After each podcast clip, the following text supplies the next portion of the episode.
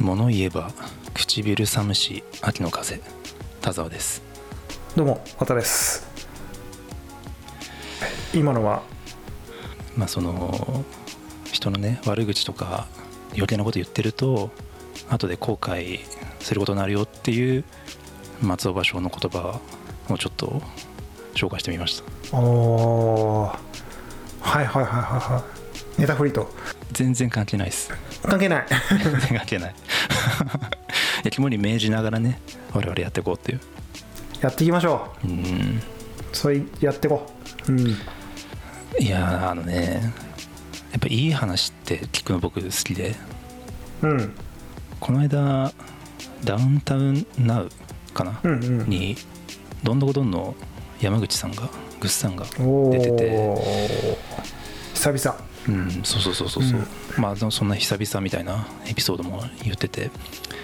でその中でねなんか面白かったのがうんぐっさんってあのビールの CM やってるじゃないですか。キリンの。うんうん昔、まあ9年ぐらいずっとキリンの CM 出てたんですよ。あー。あ今もやってんの？昔だけじゃないの？そう昔9年ぐらいずっとやってて、うんうん。で9年ずっとまあ契約してて9年経ったタイミングでまあ契約切れたんですって。うん。でそのタイミングで朝日の人から「ぜひうちで」って言われたんですって。もうずっとえ山口さんとやりたくてあのうん。契約切れるのを待ってたんですみたいな。でこの契約切れたってことなんでもうあのうちの朝日の方で CM 出てくれませんかって言われたんですって。はいはいはい。でそれを聞いていやさすがに9年お世話になっててこのタイミングですぐ朝日さんにうん。CM 出るっていうのはちょっと自分としてもキリンさんに仁義が立たないからちょっとそれは遠慮させてくださいって断ったんですって。うん。でそれを聞いた朝日の社長がうん。そこまで企業に対して思いを持って CM 出てくれてるんだったらなおのことお願いしたくなってでさらに1年半ぐらい待ってもうそろそろいいんじゃないでしょうかって言って、もう一回オファーが来たんですって朝日から。で、まあ、グッさんもあのそこまで待ってくれてまたオファーしていただいたのだったらってことで朝日も受けたから、今朝日やってるんですよ。ええ。なんか、ビールのはしご ?CM のはしご？すごいね。うん、でいい話だなと思ってなんかうん、いやそう。いうーいいんですよね。すべてがいいよね、流れ的には。そうそうそう、いやでもね、これね、うん、これちょっと僕のこう予測なんだけど、うん。ぐっさん多分あれ、キリンの人にも確認取ってますね、これね。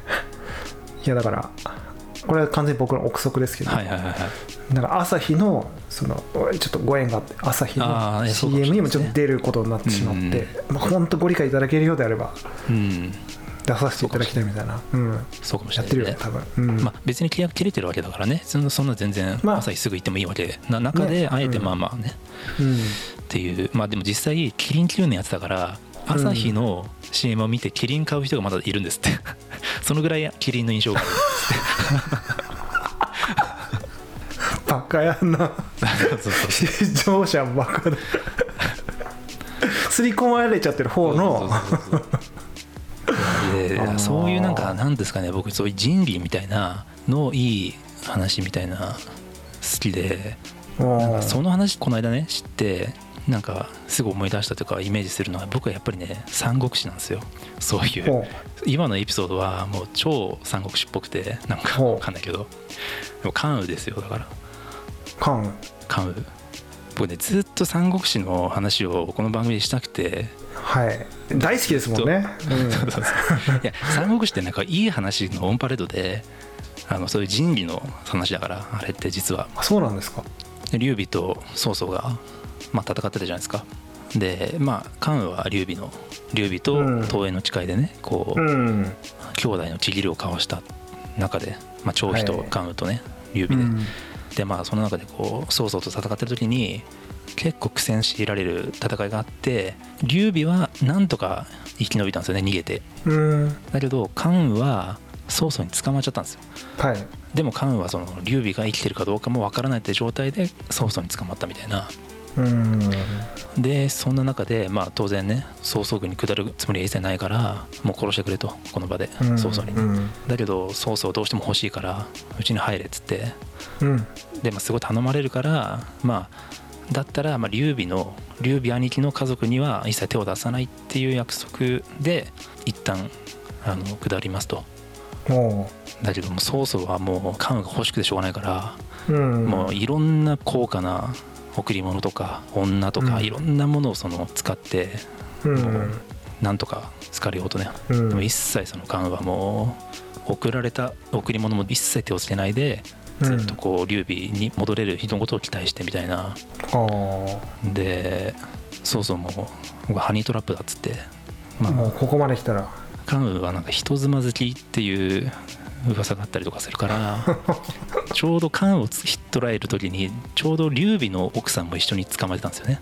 だから劉備の 劉備の奥さんも曹操軍に捕まっちゃったんですよ。おだここはやっぱり人妻好きだからう。もあの劉備の奥さんと曹操を一緒にこう連れて行かせてうはいはいは夜泊まるところをたまたま一部屋しかなかったっていう状況を作り出してもさすがにここまでしたら関羽は一つも好きだからね劉備兄貴の奥さんとはいえ手出すだろうっつってもし手出したらもう面目立たなくて曹操軍に下るしかないだろうっつってそういうハニートラップしかけてうカンパニー松尾ですよ。思考が。完全に。そうそうは。でもまあ何それ？結局ね結局、うん。そほう。関羽どうしたかというとその部屋には一切自分は入らずに部屋の外に一晩一睡もせず立って奥さんを護衛してたっていうんですよね。お。結局、うん、関羽はもう劉備がいようがいまいがうん劉備に対する仕事の仕方は一切変えずにっていう。でそれを聞いて曹操は、はい。たまんねえなって。だからこそ欲しいわって。そうはいう関羽が俺欲しいっつって。でもまあうん、見込んだ男であると。そうそう美女たちを囲ませていろいろちやほやさせたりとかしても、うん。いやいや遊んでる場合じゃないってこううん断ったりとかしながら、いやね、うん、でも関羽は関羽でそんな風に曹操によくしてもらってる中で、うん。曹操に対する仁義もちゃんと果たさなきゃいけないって気にするんですよ。そんな状態で？そんな状態でも。言っても曹操によくしてくれてるから。でもずっと無視してるのもやっぱりこれはいはいはいは曹操殿に対して悪いみたいなうん。ことで、そんな矢先にちょうど曹操が苦戦してる戦いがあったんですよね。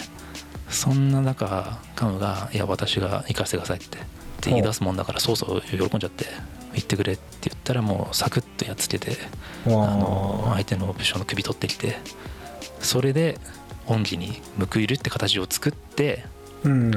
あのちょうどそのタイミングでねあの劉備が生きてることが分かったからうん。しっかり曹操に対する恩義をちゃんとそれで報いた状態を作って帰っていくんですよね劉備のもとに。そう。で結局だから仁義の通し方っていうのがお手本のようなエピソードだなと思ってー。関羽のね。完璧ですよね。双方にちゃんと尽くした状態でっていう、うん。で僕その仁義を尽くすっていう時になるとこの関羽の話をね、うん。いつも思い出すんですよ。なんかその僕の心が 汚れてるかからかもしれないですけどそうそうクズだな。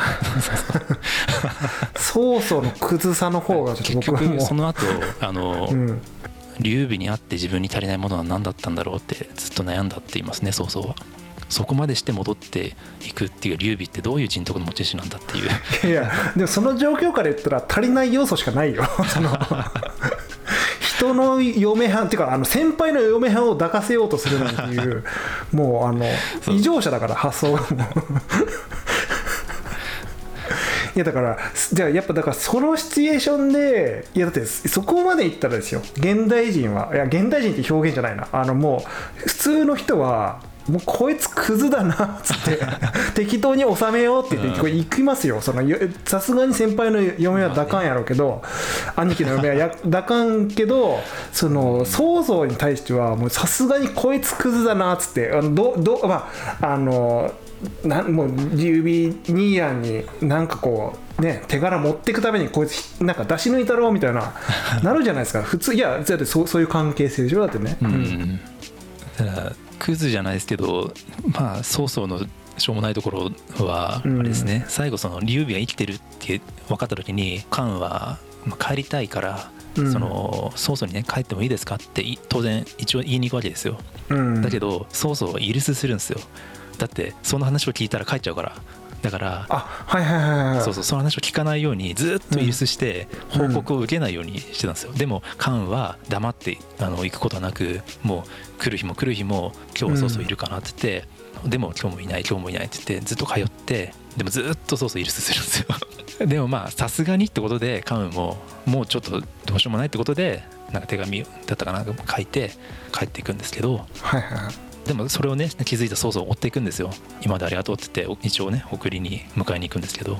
小せえな。まあ。小せえ男だわ。そうそうそうでね。このエピソードだけ見るとそうそうですけど。いやそうそうそうそうでまあ、いるなと思ってそういう人いるなっていう。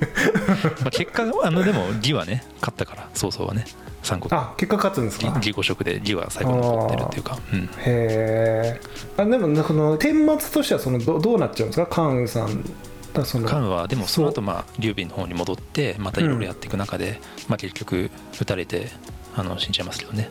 死んじゃうんだ。うん。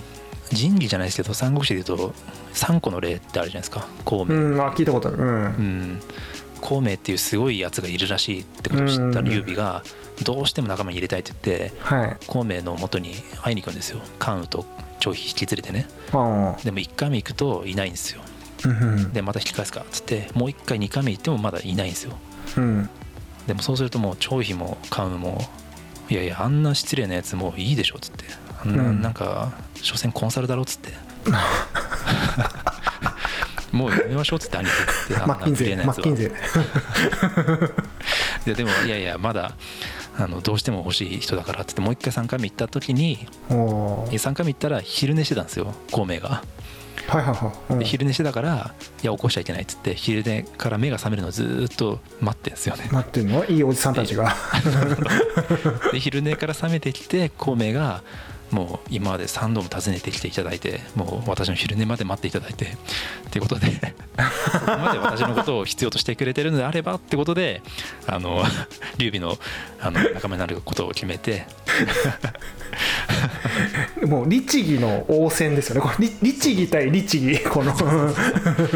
そういうなんか劉備のねこう人柄にやっぱ当然ね項羽もこう慕っていたっていうのもあるだろうし、うん。いやーなんか立派な人が多いなんかねまあ曹操を除いてはですけどまあ、そうそうそうそね。かっこいい織田信長っぽい感じですよね。あーっていうところ。なるほど。うん。うん。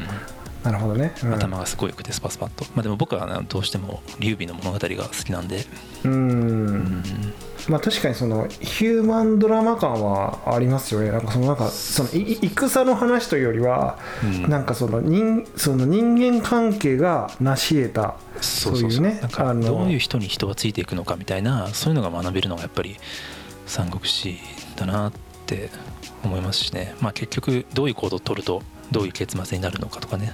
はい。だからそのいい話ってななんですかね。これさっきの芸能界もそうですけどどっかしらで理不尽さがあったりとか、うん。こう不条理なことが起こりがちなそういう環境だとやっぱりいい話ってこう生まれやすいのかなみたいな。はいはいはいはいほその何ですかね。上下関係が厳しかったりであある種その意味のない合理的じゃない環境ではあるじゃないですかそういうのって。ううん。だけどやっぱりそういう環境だと結果的にこう語り継がれるようないい話が生まれやすいのかなみたいな印象が僕はありますね。芸能界とかまさに。なるほどなるほどなるほど、うん。例えば IT 業界とかねなんか実力主義でっていう人間関係とかね、まあ、あんまりこう、うん。気にせず成果を出していけるって環境だとまあいいいいですけどうん。ちょっとドライなところも。うん。まあ必ずしもねその実力が全てで実力があればなんかこう成功するとかその、まあそのなんていうのいわゆるあの勝った状態になるとかっていうのは、うん。それだけじゃないですもんね。そのなんかもうちょっとウェットなとこもねあって、うん。生まれるものってやっぱあるわけじゃないですか。なんかこうだからさっきのその人間関係の話とかそうで、うん。うん。だからその文化的な価値みたいなところあるじゃないですか。そういうカルチャーを持ってる人たちが作ってる国、イコールやっぱ、ね、いいカルチャーみたいな。だからそのねその領土の奪い合いで取った取られたっていうもの以外にも生まれてる価値はあれそうだなっていうふうにはね感じましたけど。ううん。ん。なんかやっぱ勝てば官軍の思想だとねどうしてもこうなんだろうあそうですね。の強いものが勝利しちゃうっていうね考え方になっちゃいますもんね、なんか会社でもありますよねそういうのね。なんか仁義とかでいうと綿さんは何かありますか？そういう。まあ仁義ね。そういうでも。まあなんかウェットな人間関係での。うん。まあでもああり,、まあ、ありますよねやっぱね。特に会社多いですよねそういうなんかね、うん。そのなんかやっぱりその上下関係っていう、まあ、ある意味こう非非合理的なとこはやっぱ構造上あるし。うんあとはそのあのその会社からその引き抜かれるみたいなそういうのはやっぱああるじゃないですか。その他の会社から引き抜かれるですよね。ありますよね。うん。ああいうのはねちょっとこれあの経験上ちょっとあってそこは 多田さんには前もは話したことあったと思うんですけど、うん。うん。経験上そういうの確かにあってやっぱねでもあのなんかそれその一線を越えちゃったらなんか戻れなくなる感じありますよね。なんかこうなんていうんですかね。あの超えられる人と超えられない人がいると思うんですよ。そういう。僕思うのは例えばこういうその人義のねさっきのカウンの話とかもそうですけど、そのグッサンの話だとあのそういう行動を取ったことが逆に評価されたじゃないですか。うんでカウンだって、まあ、そういうね行動を取ってることが逆に評価を曹操からされたりとかうん。するっていう、じゃあそうなんないかもしれないからそういう行動を取ったら損するかもしれないじゃんっていう人いるいそうな気はするんですよ。ああいるいる。うん。だけどそれがちょっと勘違いだと思うのはうん。あの結果的な損得を置いといて自分はどういう人間でいたいかっていうことが本質なんですよね。そうそうそうそう。だからそのさっきの和田さんの話で言うとそうなんですよね。その一線超えられるか超えられないかって超えない人は超えないですやっぱ。いやそうそうそ自分のためにやってるから。ううん。そうなんかね誘ってくる人もね絶対に絶対に幸せになりますからって言い切るんですね。あのでもそのあれですよ。いやだからその誘うなんていうの？あのううちの会社に来てくれたらあのハッピーになれます、あなたはもうハッピーですし、うちの会社のハッピーですよっていうふうにおっしゃってくださってると思うんですけど、うん。そのハッピーの基準はその決めるのはねそのああなたたちではないですっていうところはありますよね。結局だからそれあはー。その、ね。だってその一線を越えちゃって例えばなんか裏切る形で仁義通さないで転職するじゃないですか、うん。でそれがもう一生心残りになっちゃってやっぱあの時あんなことしなきゃよかったなって後悔する。うん。でだってそれはだって、ね、人のその性格とかその考え方全部みんな違うんだから、うん。そうなるなることだってあるし、うん、ここは大大切にしなきゃいけないでしょうねやっぱね。だからそのだから曹操は多分同じことしてたと思うんですよ。言ったらそのあいやいやあのうちに来た方が 活躍できるから本当にもう大丈夫大丈夫。あの全部だ飯代とか全部出すからうちで。もう大丈夫今日のこのお題も出します、もう本当得しかございませんとこう言ってたはずなんですよね、うん。でも結果的にその関羽の心に残ったっていうのはうん。やっぱりそのね今まで築いてきたその人たちとの関係とか恩義とかあとはうん。この人としての成りなんていうの成り立ち佇まいみたいなことは意識してたと思いますよなんかその時代。だからそういう人を口説く時に贈り物とか美女とかで口説くっていうのはある種失礼なことかもしれないですよね。そうですよ。だって、うん。その要は見くびってるっていうことになっちゃいますから、うん。関羽なんてあの先輩の嫁抱かせとけばどうにかなるだろっていうかでこれで秘密を握ったらどうにかなるだろうっていう なんかそのもうそうそうクズだなっていう エピソードしかこう頭にもう残ってないんですけどうん。なんか本当でもねそうなんですよ。やっぱあの価値の基準が違うから。うんでもこれだから曹操も結果的になんかいやもう大した男だよくぞ断ったっていうそれを引っ張ってくるっていうちょっとパラドックスもなんかこうモヤモヤするところはありますけどね。だってそんなだってなんていうの、うん、だってそもそもそういうな誘い方で来ないのにそういうアプローチをしたっていう、だからもうちょっと正々堂々誘えばよかったんじゃないかと、うん。や まあだから正々堂々と誘ってはまあいたんじゃないですかね。それでもいや折れないからもうあとはもうちょっと。力技でってことでしょ？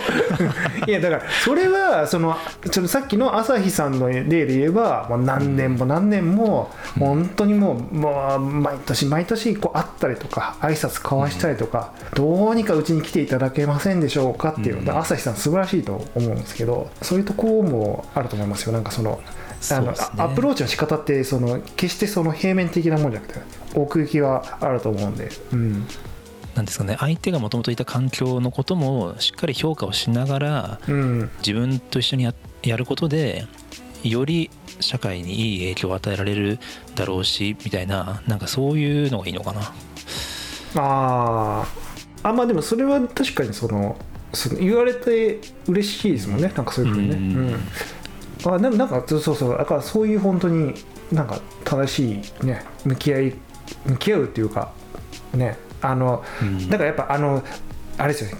結果何を期待してるかみたいなところがの話かもしれない確かに。だからやっぱ曹操は結果関羽が来てくれたことによってうちの国が強くなる。結果うちの利益が大きくなるうんもうこれってすごい資本主義の会社っぽい 考え方じゃないですか。いやだから敵から敵の強いやつを引き抜いてうちに来たら、敵は弱くなってうちは強くなるっていううん。隣の芝生の話なんで。そうですでも本来そうじゃなくてあのうちにあなたが来てさえくれれば、えっともちろんその嬉しいし、うん。あのあなたさえ良ければ来てほしいっていう気持ちはあるんですけど何よりその世の中の役に立てるっていうあなたが来てくれることによってうん。世の中に役に立てることができるかもしれないしうん。でそれによってあなたが幸せになってくれたら嬉しい。だったらなんか正当な気がするんですよね。うん、なんかその利すごいあのさっきの曹操の話はなんか利益主義な感じがしましたなんか。まあそうですよね、うん。まあ、きっとそういうところがその曹操が結局分からなかっただろうけど劉備に会って自分に ないもの？な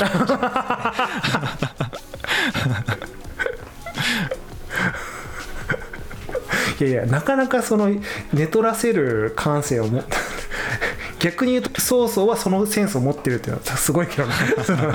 いやでそういうあのなんていうのたくましいパターンもあるじゃないですか。なんかその別にそれはそれだと思うんですよ。そういう将軍はたくさんいるいただろうし。それもなんか戦術の一つではあるから、うん。なんかそれをねめめちゃめちゃこう否定するつもりはないですねそういう戦い方もあるしなみたいな。うんただなんかそのヒールになりきらないのはちょっとねあのダセえなって思いますけど いやないやなんかそのもう俺はもうそうなりふり構わねえみたいなうん。なんかもうあのフリーザフリーザみたいな状態なら全然こうあ悪いやつだけどもうすごいなみたいなとこもあるかもしれない。なんかそのちょっとええ格好してるみたいな。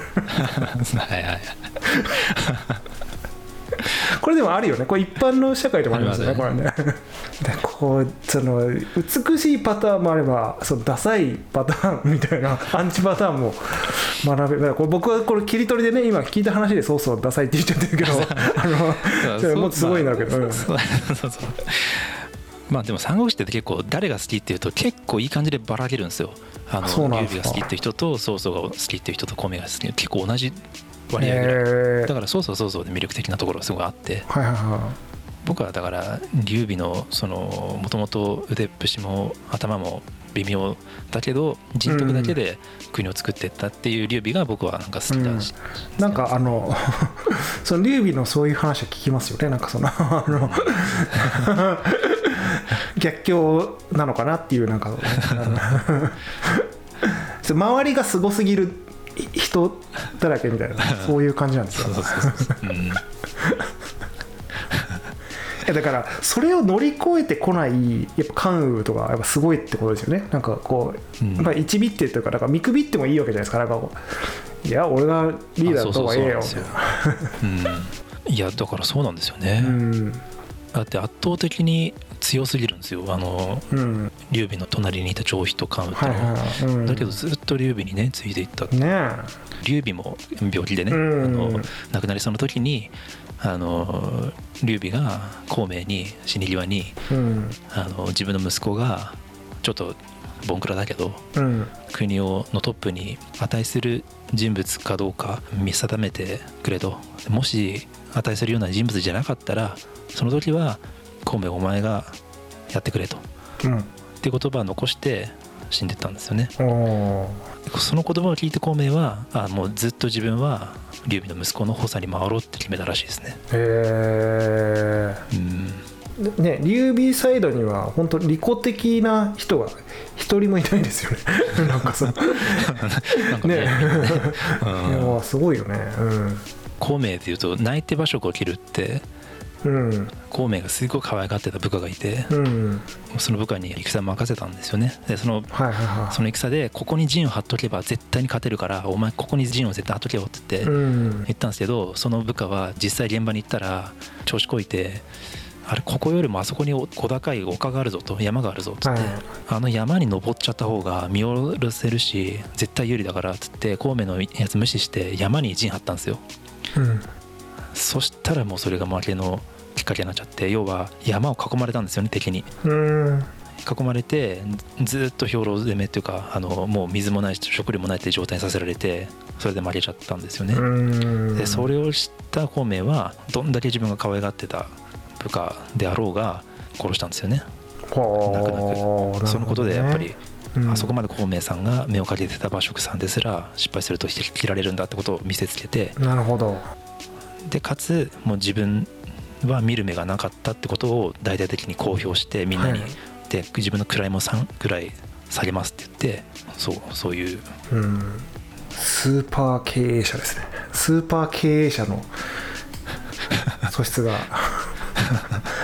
いやだからそういうねなんかまああの決してその人間関係だけで成り立ってるルーズなものではないってことですよね。なんか、うん。まあ、ドライな一面もあり、うん、Amazon プライムで2時間かける3で見れるコンパクトに三国志は全部見れるやつがあるんではい、ぜひね三国志知らない方がいたらうん、見ていただけるといいかなと思います。実は僕もあんま知らないんで、うん。まあ、横山先生の「三国志」ちょっと見たことあるのと、はいはい、はい、あとあのねゲーセンであの三国志。ゲーセンとあのその何？あのシミュレーションゲームの三国志、はいはい。はい信長の野望みたいなさ三国志みたいなしかやった三国志、うん。三国志ですよね要はあのそうそうそう光栄の。光栄そう光栄テクノとかのそう。しかやったことない。うん。ちょっと見たくなりましたね。い。や曹操がいかにクズだったかというところはちょっともうちょっと、まあね。うん、ちゃんとこの側面から見るとね、うん、この側面から見ると、うんまあ、僕らがね話してるこういう話は、まあ、三国志演義っていうフィクションの方いろいろ諸説あるやつなんでね。あそうなんですか。そうなんですよね。うん。三国志戦史っていう方と三国志演義っていう方があって僕らがこういうふうに親しんでる物語っていうのは三国志演義っていう脚色した物語なんで。ちょっと見てみます。物言えば唇寂し秋の風。始まりと締めいくんですね ちょっとこのフォーマットを作っこのフォーマットを使っていこう。田澤さんが良ければこのフォーマットを使っていこう。最後一句読めたらいいですけどね。そう。自分でね。自分でね。うん。まあそんところで、はい